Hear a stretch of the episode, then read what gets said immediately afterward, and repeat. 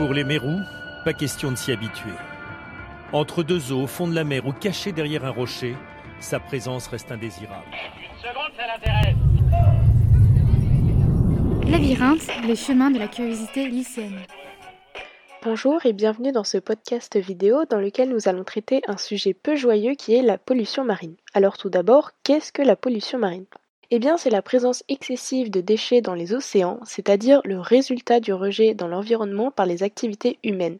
Le plus flagrant est le plastique que l'on retrouve dans pratiquement tous les océans du monde.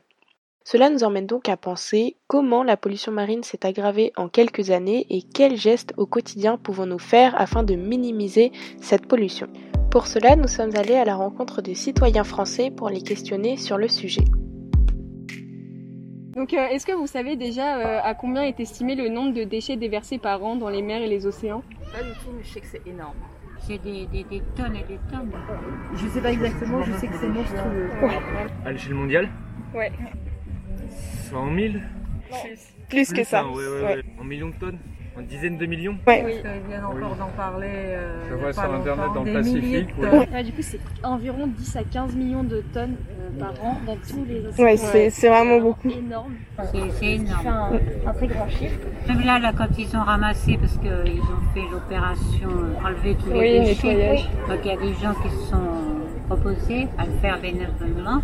Et là, ils se sont rendus compte qu'il y avait énormément de, de gens qui jetaient euh, n'importe quoi. C'est quand on voit ce qu'on ramasse, c'est vrai que c'est impressionnant. Et euh, du coup, par rapport à ça, est-ce que vous savez ce que c'est le huitième continent? Enfin, mais Qu'est-ce que vous en pensez? C'est un continent de déchets? C'est c'est aussi grand que l'Europe, on trouve dur, non Le huitième continent, je crois que c'est la... c'est ce qui se forme à cause des déchets. C'est un amas de déchets. Sinon, bah, c'est dans l'océan Pacifique. C'est les amas de plastique dans les océans, les déchets. Ben non, que je connais pas. Mes enfants doivent connaître, mais moi, Du coup, le huitième continent, c'est un continent qui s'est formé au milieu du Pacifique. C'est vrai que c'est un continent de déchets au milieu de l'océan Pacifique qui a été créé au fil des années par euh, tous les courants et toutes les marées qui ont ramené euh, des tonnes et des tonnes de, de déchets.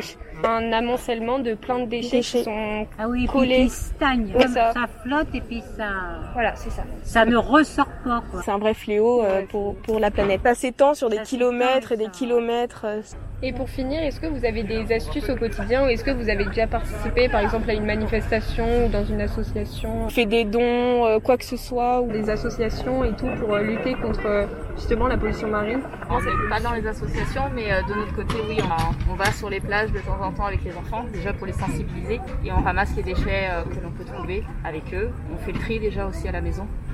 Donc on sensibilise beaucoup les enfants euh, dessus. Euh, ils veulent qu'on s'inscrive. Euh, Nous on habite à la Gore, à pour aller ramasser. voilà. Moi, pour la pollution marine, moi, j'ai quand même participé pas mal de fois. Comme je suis surfeur, en fait, on avait un truc dans mon club de surf où, à chaque fois qu'on partait à l'eau, on revenait avec un déchet. C'était One Surf, One Trash. Donc euh, c'était assez sympa. Puis il y a pas mal de collectes sur les plages et euh, j'avais un petit bracelet avant, c'était euh, l'association For Ocean qui s'occupe de récupérer ben, plein de plastique en Indonésie. euh. Je jette absolument rien, même une peau de banane. Des manifestations, moi à titre personnel, non. Moi j'ai pas fait, je j'adhère pas à une association. Bon, je vais sur la plage, que je me balade, que je marche, euh, ben, je ramasse. euh, euh, chez moi, et on recycle beaucoup. Et ça, c'est une éducation aussi. Il faut l'apprendre euh, aux enfants. Je sais que ça m'arrive régulièrement euh, le dimanche d'aller me promener sur la plage uniquement pour ramasser les déchets maritimes. euh. Les clean walls, Ouais, les, les plages. Euh, les enfants, un peu. Oui, on a déjà fait, mais c'était il y a longtemps, euh, le temps des manifestations. Nous pouvons donc nous référer à des associations luttant contre la pollution marine. Par exemple, à La Rochelle, nous retrouvons la fondation Ecomer qui a été créée en juillet 2001 par David Beaulieu à Et La qui Rochelle s'implique dans une multitude de projets environnementaux en lien avec le milieu marin et le développement durable. Elle souhaite en effet une réelle prise de conscience de chacun par l'adoption des gestes éco-citoyens dans notre vie de tous les jours, car la pollution des océans est la conséquence de la pollution provenant de la Terre.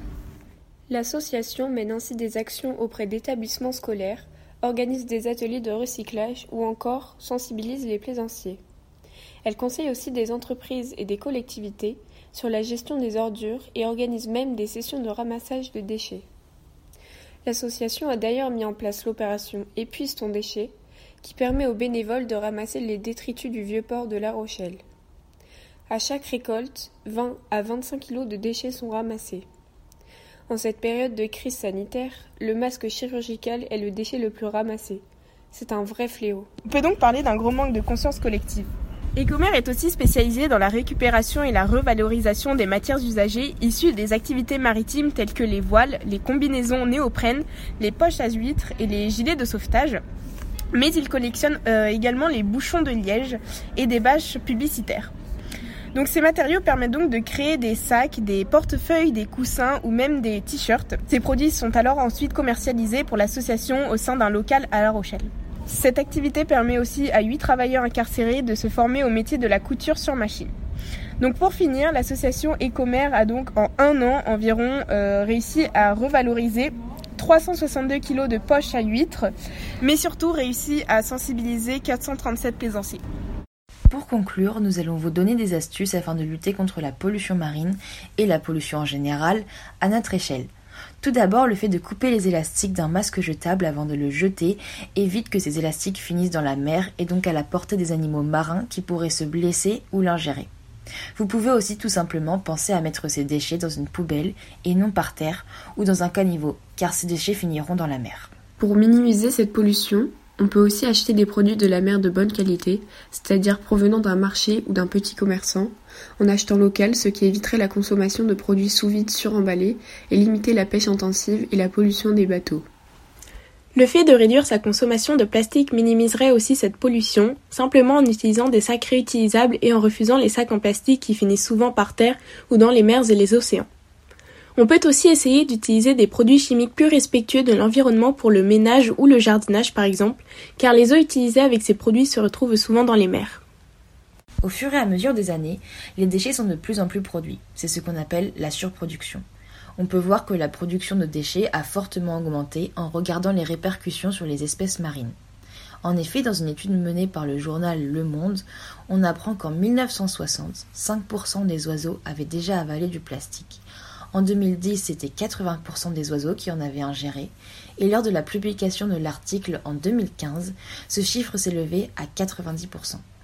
On estime alors que ce chiffre atteindra le 99% en 2050.